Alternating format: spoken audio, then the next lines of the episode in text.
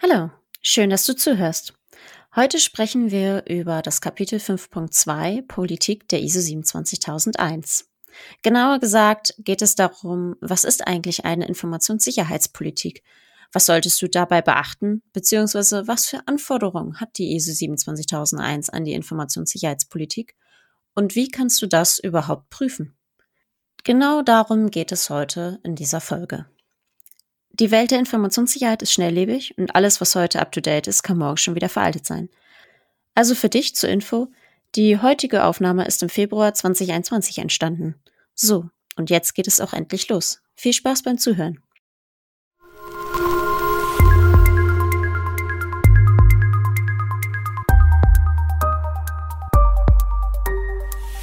ISMS Explain. Informationssicherheit einfach erklärt. Hallo und herzlich willkommen zu unserem Podcast ISMS Explain. Mein Name ist Melissa und heute spreche ich mit Hans über das Kapitel 5.2 Politik der ISO 27001. Und wir fangen auch gleich an. Der Anfang von der 5.2 ist wie folgt. Die oberste Leitung muss eine Informationssicherheitspolitik festlegen. Genau. Die Informationssicherheitspolitik, ich steige vielleicht einfach mal ein. Äh, die Informationssicherheitspolitik ähm, ist im Grunde das Gesetz im Unternehmen, mit dem festgelegt wird, wie Informationssicherheit betrieben werden soll. Hm. Und das ist halt auch ein Dokument. Ne? Also man erstellt dann ein Dokument eigentlich. Genau, richtig. Bei den meisten Unternehmen, die wir so gesehen haben, wird es, glaube ich, in der Leitlinie beschrieben. Mhm.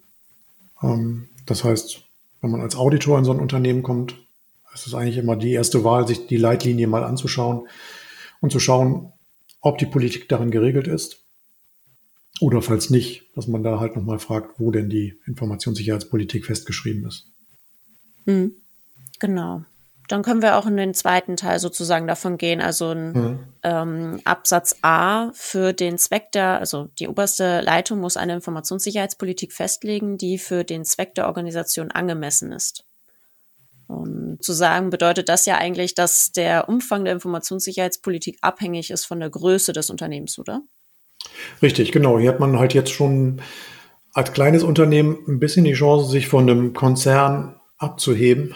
Also das heißt, ähm, dass ich halt für ein kleines Unternehmen äh, eine Informationssicherheitspolitik festlege, die der Größe des Unternehmens angemessen ist. Also da muss ich jetzt nicht äh, das mehrseitige Dokument haben, das haarklein alles beschreibt, sondern ja, kann es halt dann für ein kleines Unternehmen auch ein bisschen auf einem kleineren Niveau lassen. Hm. Es ist hm. dann auch meistens immer so ein bisschen abhängig von dem Schutzbedarf der Informationen. Also wie schützenswert hm. die Informationen sind, die man so verarbeitet. Genau. Würde ich jetzt auch so sagen. Ja, absolut. Also es macht schon einen Unterschied, ob ich jetzt vielleicht eine kleine Betriebskrankenkasse bin, die aber trotzdem personenbezogene Daten und äh, Gesundheitsdaten vielleicht noch irgendwie verarbeitet. Hm. Oder ob ich ja der kleine Handwerksbetrieb bin, ähm, der mit all solchen Sachen und so kritischen Daten gar nichts zu tun hat. Das ist halt hm. die Angemessenheit, äh, die hier in dem Normpunkt äh, beschrieben ist. Genau, man, also wenn ich als Auditor dann mal da reingehe oder auch als Berater im internen Audit, dann frage ich auch immer, was eigentlich geschützt werden muss und ähm, um dann halt sozusagen diese Angemessenheit herauszufinden von der Leitlinie beziehungsweise von der Politik. Mhm. Und ob irgendwie sozusagen so ein Kronjuwelenbewusstsein vorhanden ist. Genau. Ja, dann kann man natürlich nochmal schauen, wie was geschützt werden soll. Zu Punkt B in der 5.2. Ähm, also die oberste Leitung muss eine Politik festlegen, die Informationssicherheitsziele beinhaltet oder den Rahmen zur Festlegung von Informationssicherheitszielen bietet. Mhm. Ja, worum geht's da? Ja, man muss sich halt über die Ziele der Informationssicherheit mal ein paar Gedanken machen. Typische Ziele sind halt die VVIs, also Verfügbarkeit, Vertraulichkeit, Integrität. Ähm, das ist so der Standard und der Klassiker kommt man bei der Norm ja auch irgendwie gar nicht so drum herum. Ne? Nee, das stimmt. So schon per Default äh, festgelegt.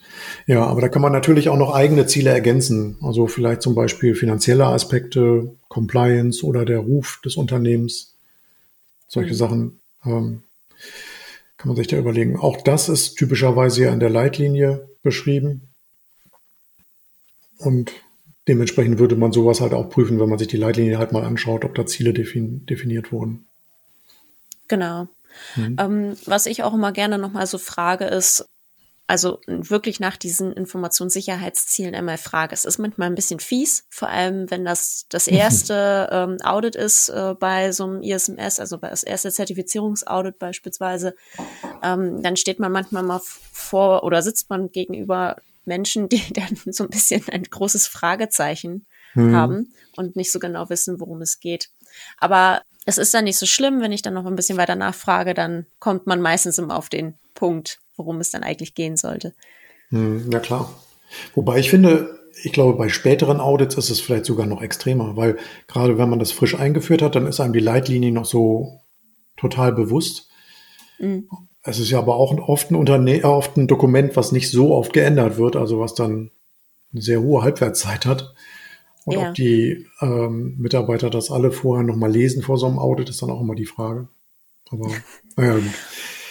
Jedes naja, Audit ist anders. eher so, oder beziehungsweise ich habe eher so festgestellt, dass so dieser Begriff Informationssicherheitsziel nicht so mit Verfügbarkeit, Vertraulichkeit, äh, Integrität verknüpft wird. Hm. Und, ähm, das stimmt. Also, hm. dass es da eher so das Problem ist. Dass man, hm. wenn man das fragt danach, und ich das meistens umgehe, zu fragen, ja, was wollen Sie denn damit bewirken? Und dann kommt man darauf mit Vertraulichkeit und Verfügbarkeit sicherstellen.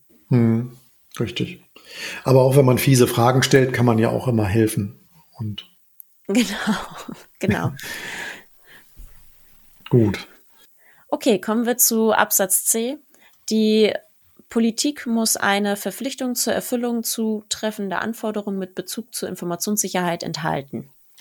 Ähm, damit kann man ja eigentlich so ein bisschen meinen, dass es, äh, dass die Informationssicherheit ernst genommen werden sollte. Genau, richtig. Also der Satz klingt tatsächlich ein bisschen sperrig, finde ich. Also man muss ihn mhm. glatt zweimal lesen, aber ähm, ja, ich sehe das auch so, dass genau das damit gemeint ist. Also dass die oberste Leitung den Mitarbeitern da nochmal klar macht, ähm, dass Informationssicherheit wichtig ist für das Unternehmen. Hm. Das habe ich übrigens ähm, öfter mal so in der Norm, dass ich manchmal so Sätze da drin lese und denke, Mensch, wer hat sich das denn ausgedacht, den Satz zu schreiben? Hm. Ähm, ich finde, manchmal ist das, wirkt's wie Gesetzestext lesen. Hm. Ja, das stimmt. Genau. Satz für Satz, Wort für Wort. Hm. Richtig. Okay, und ähm, das könnte man ja natürlich dann so in dieser Leitlinie denn ja festhalten. Hm. Also häufig heißt es dann ja irgendwie so, die XY verpflichten sich zur Einhaltung der in der Leitlinie festgelegten Anforderungen. Meistens liest man genau. diesen Satz dann da in, der, in dem Dokument. Richtig. Was ich so festgestellt habe, ist, dass bei vielen Unternehmen ist die Leitlinie komplett offen und die wird vielleicht auch auf der Webseite ähm, dargestellt, weil sie für Mitarbeiter und vielleicht auch für ähm, Dienstleister gleichermaßen gilt. Bei anderen mhm. Unternehmen ist das eher so intern klassifiziert und ähm, ist dann eigentlich rein für die Mitarbeiter gedacht und für die Dienstleister gibt es dann nochmal extra Dokumente. Ne? Da sieht man so mhm. beide Varianten. Mhm. Genau, und ähm, was man da dann sozusagen als Prüfer dann prüfen kann, ist, dass man sich diese Lieferantenverträge vielleicht anschaut, ob da im Anhang auf diese Leitlinie verwiesen wird oder dass sie sozusagen Pflicht ist zur Umsetzung oder auch die Mitarbeiter befragt, ob dir hm. auch klar ist, was in der Leitlinie dann steht und hm. ähm, wie der Bezug zur Informationssicherheit dann eigentlich ist. Ja, genau. Gut. Kommen wir zu Punkt D aus Kapitel 5.2. Ähm, die Politik muss eine Verpflichtung zur fortlaufenden Verbesserung des ISMS enthalten.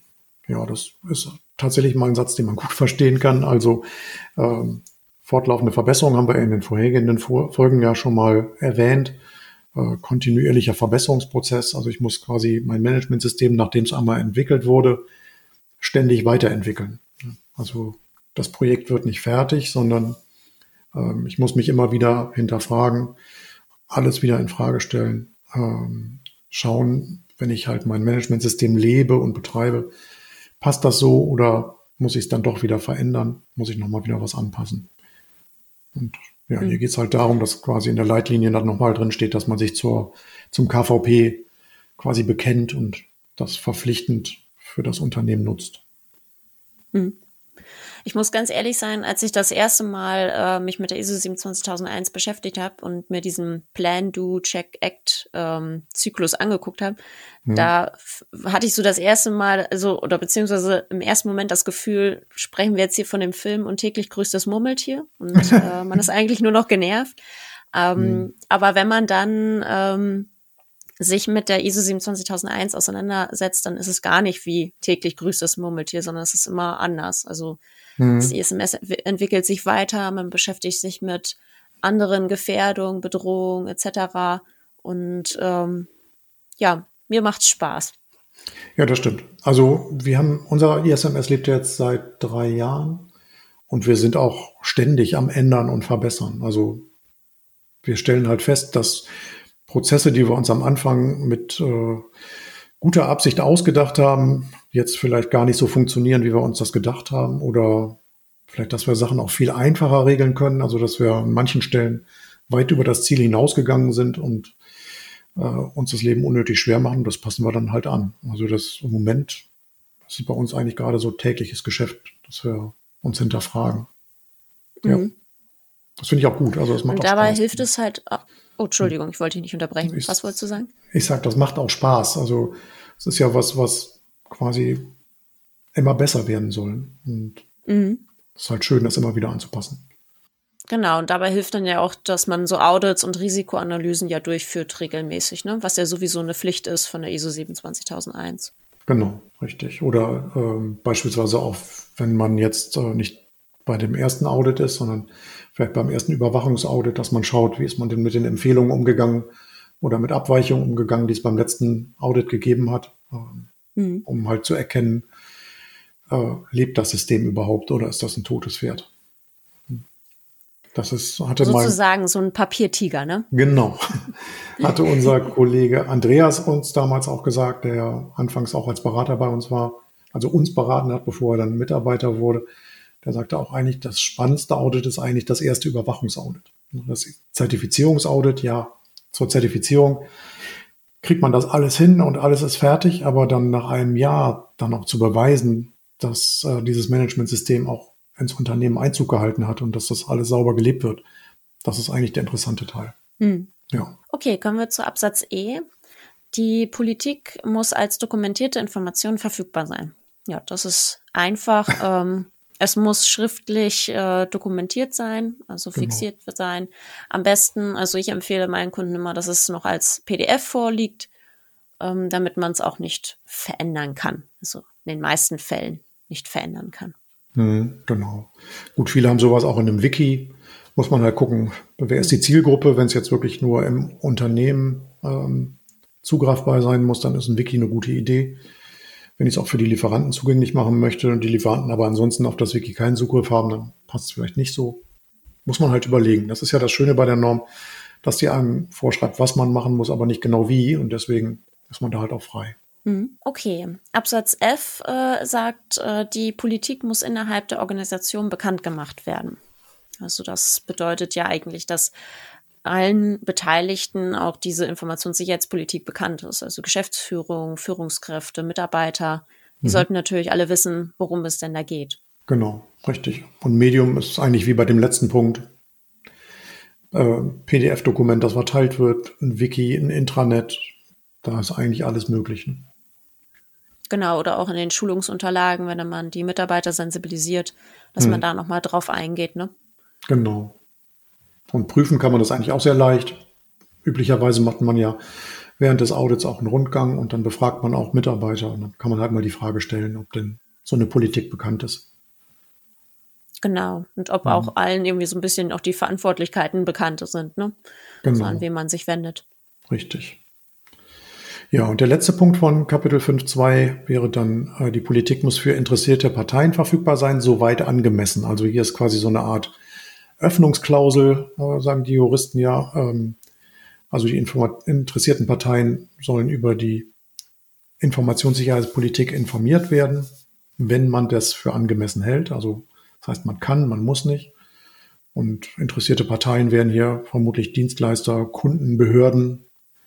Ja, wenn ich sowas machen möchte, kann ich es halt auf der Webseite zum Beispiel publizieren. Ja.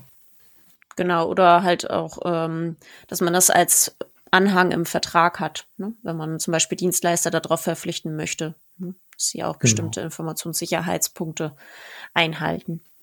Richtig. Ja, und prüfen kann man sowas dann halt auch sehr leicht, indem man einfach nachfragt, wie habt ihr das euren interessierten Parteien publik gemacht? Äh, oder habt ihr es überhaupt publik gemacht?